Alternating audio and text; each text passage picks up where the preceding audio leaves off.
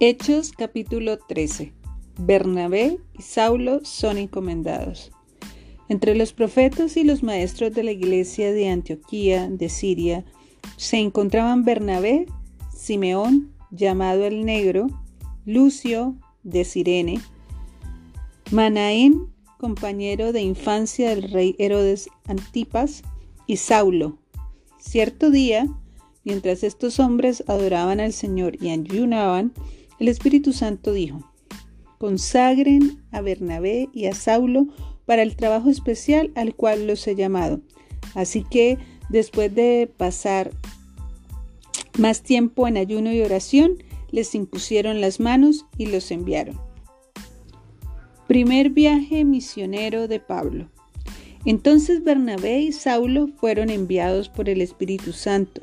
Descendieron hasta el puerto de Seleucia y después navegaron hacia la isla de Chipre. Allí, en la ciudad de Salamina, fueron a las sinagogas judías y predicaron la palabra de Dios. Juan Marcos fue con ellos como su asistente. Después viajaron de ciudad en ciudad por toda la isla hasta que finalmente llegaron a Pafos, donde conocieron a un hechicero judío un falso profeta llamado Bar Jesús. El tal se había apegado al gobernador Sergio Paulo, quien era un hombre inteligente. El gobernador invitó a Bernabé y a Saulo para que fueran a verlo porque quería oír la palabra de Dios. Pero Elimas, el hechicero, eso es lo que significa su nombre en griego, se entrometió y trataba de persuadir al gobernador para que no prestara atención a lo que Bernabé y Saulo decían. Trataba de impedir que el gobernador creyera. Saulo, también conocido como Pablo, fue lleno del Espíritu Santo y miró al hechicero a los ojos. Luego dijo, Tú, hijo del diablo, lleno de toda clase de engaño y fraude, y enemigo de todo lo bueno, ¿Nunca dejarás de distorsionar los caminos verdaderos del Señor? Ahora mira, el Señor ha puesto su mano de castigo sobre ti y quedarás ciego. No verás la luz del sol por un tiempo. Al instante, neblina y oscuridad cubrieron los ojos del hombre y comenzó a andar a tientas, mientras suplicaba que alguien lo tomara de la mano y lo guiara. Cuando el gobernador vio lo que había sucedido, se convirtió, pues quedó asombrado de la enseñanza acerca del Señor. Pablo predica en Antioquía de Pisidia. Luego Pablo y sus compañeros salieron de Pafos en barco rumbo a Panfilia y desembarcaron en la ciudad portuaria de Pergue. Allí Juan Marcos los dejó y regresó a Jerusalén. Pero Pablo y Bernabé siguieron su viaje por tierra adentro hasta Antioquía de Pisidia. El día de descanso fueron a las reuniones de la sinagoga. Después de las lecturas acostumbradas de los libros de Moisés y de los profetas, los que estaban a cargo del servicio les mandaron el siguiente mensaje. Hermanos, si tienen alguna palabra de aliento para el pueblo, pasen a decirla. Entonces Pablo se puso de pie, levantó la mano para hacer que se callaran y comenzó a hablar. Hombres de Israel, dijo, y ustedes, gentiles, temerosos de Dios, escúchenme. El Dios de esta nación de Israel eligió a nuestros antepasados e hizo que se multiplicaran y se hicieran fuertes durante el tiempo que pasaron en Egipto. Luego con brazo poderoso los sacó de la esclavitud. Tuvo que soportarlos durante los 40 años que anduvieron vagando por el desierto. Luego destruyó a siete naciones en Canaán y le dio su tierra a Israel como herencia.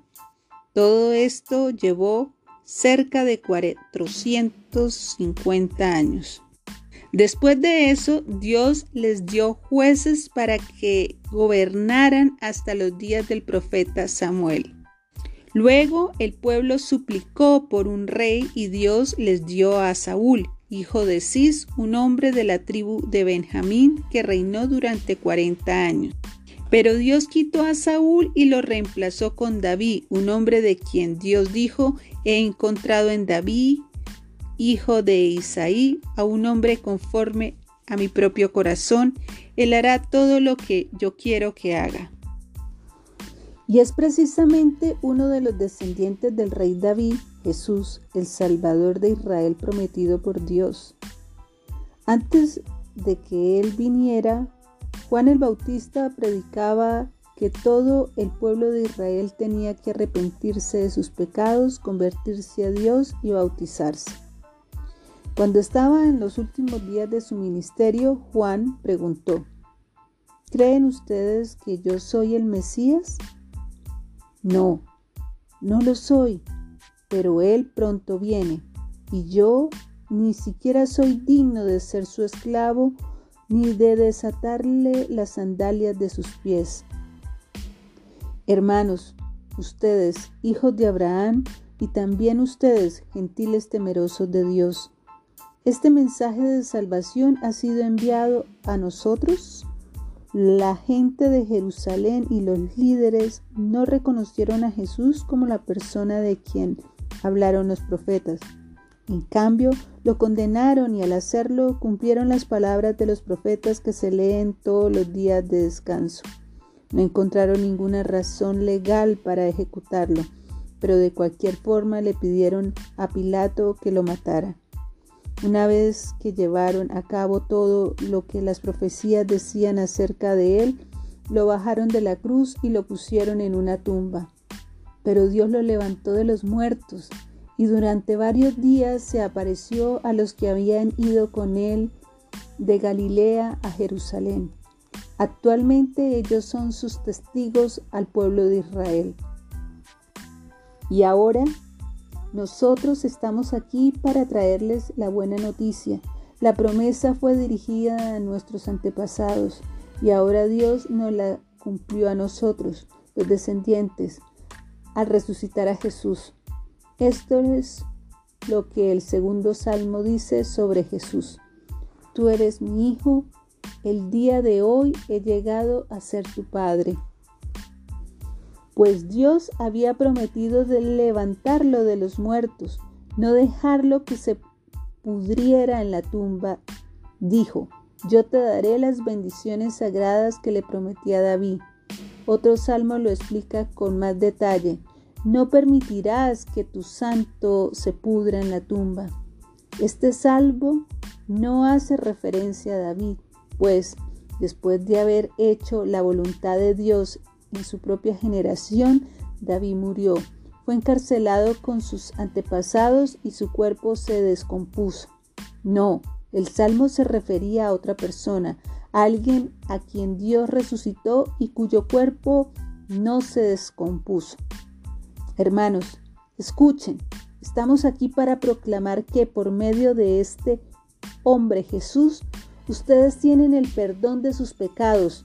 Todo el que cree en Él es declarado justo ante Dios, algo que la ley de Moisés nunca pudo hacer. Tengan cuidado, no dejen que las palabras de los profetas se apliquen a ustedes, pues ellos dijeron, miren, ustedes burlones asómbrense y mueran, pues estoy haciendo algo en sus días, algo que no creerían, aun si alguien les dijera. Cuando Pablo y Bernabé salieron de la sinagoga ese día, la gente les suplicó que volvieran a hablar sobre esas cosas la semana siguiente. Muchos judíos y devotos convertidos al judaísmo siguieron a Pablo y a Bernabé y ambos hombres los exhortaban a que continuaran confiando en la gracia de Dios. Pablo se dirige a los gentiles.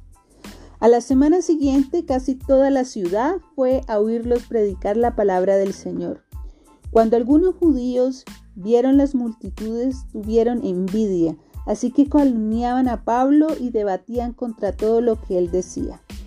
Entonces Pablo y Bernabé hablaron con valentía y declararon, era necesario que primero les predicáramos la palabra de Dios a ustedes, los judíos, pero ya que ustedes la han rechazado y se consideran indignos de la vida eterna, se la ofreceremos a los gentiles, pues el Señor nos dio este mandato cuando dijo, yo te he hecho luz para los gentiles, a fin de llevar salvación a los rincones más lejanos de la tierra. Cuando los gentiles oyeron esto, se alegraron y le, le dieron las gracias al Señor por su mensaje, y todos los que fueron elegidos para la vida eterna se convirtieron en creyentes. Así que el mensaje del Señor se extendió por toda esa región. Luego los judíos provocaron a las mujeres religiosas influyentes y a los líderes de la ciudad, e incitaron a una turba contra Pablo y Bernabé y los echaron de la ciudad. Así que ellos se sacudieron el polvo de sus pies en señal de rechazo y se dirigieron a la ciudad de Iconio. Y los creyentes se llenaron de alegría y del Espíritu Santo.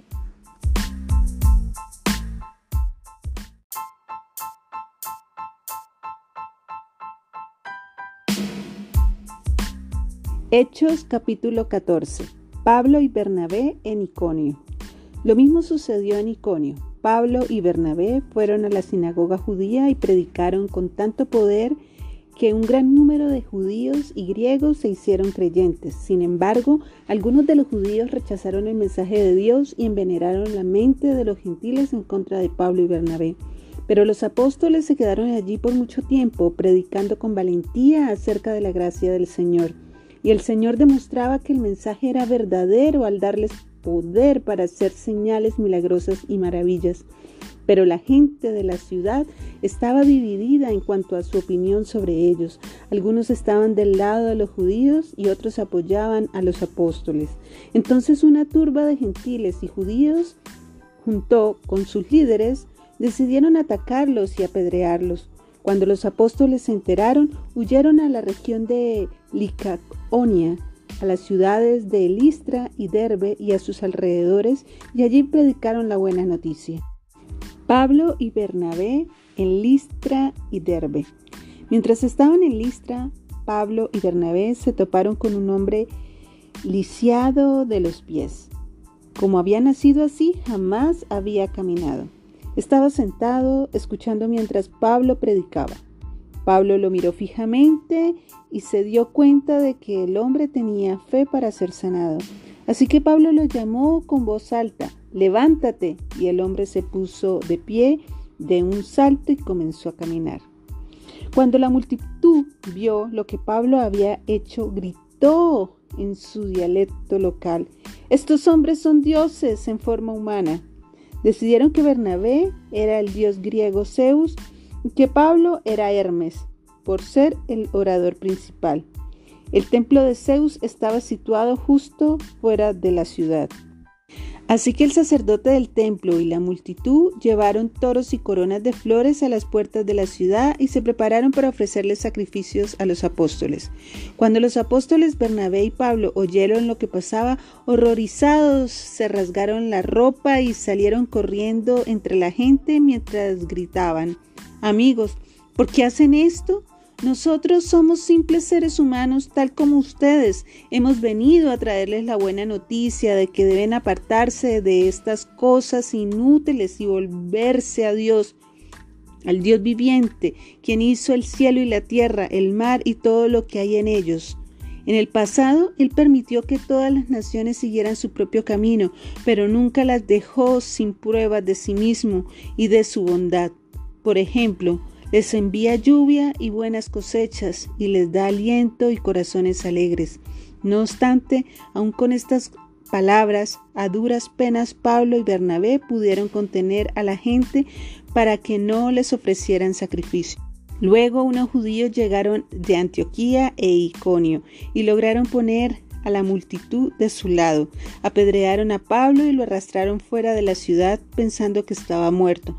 Pero los creyentes lo rodearon y él se levantó y regresó a la ciudad. Al día siguiente salió junto con Bernabé hacia Derbe. Pablo y Bernabé regresan a Antioquía de Siria. Después de predicar la buena noticia en Derbe y hacer muchos discípulos, Pablo y Bernabé regresaron a Listra, Iconio y Antioquía de Pisidia, donde fortalecieron a los creyentes. Los animaron a continuar en la fe y les recordaron que debemos sufrir muchas privaciones para entrar en el reino de Dios. Pablo y Bernabé también nombraron ancianos en cada iglesia. Con oración y ayuno encomendaron a los ancianos al cuidado del Señor, en quien habían puesto su confianza. Luego atravesaron nuevamente Pisidia y llegaron a Panfilia. Predicaron la palabra en Pergue y después descendieron hasta Atalía. Por último, regresaron en barco a Antioquía de Siria, donde habían iniciado su viaje. Los creyentes de allí los habían encomendado a la gracia de Dios para que hicieran el trabajo que ahora habían terminado. Una vez que llegaron a Antioquía, reunieron a la iglesia y les informaron todo lo que Dios había hecho por medio de ellos y cómo Él también había abierto la puerta de la fe a los gentiles. Y se quedaron allí con los creyentes por mucho tiempo.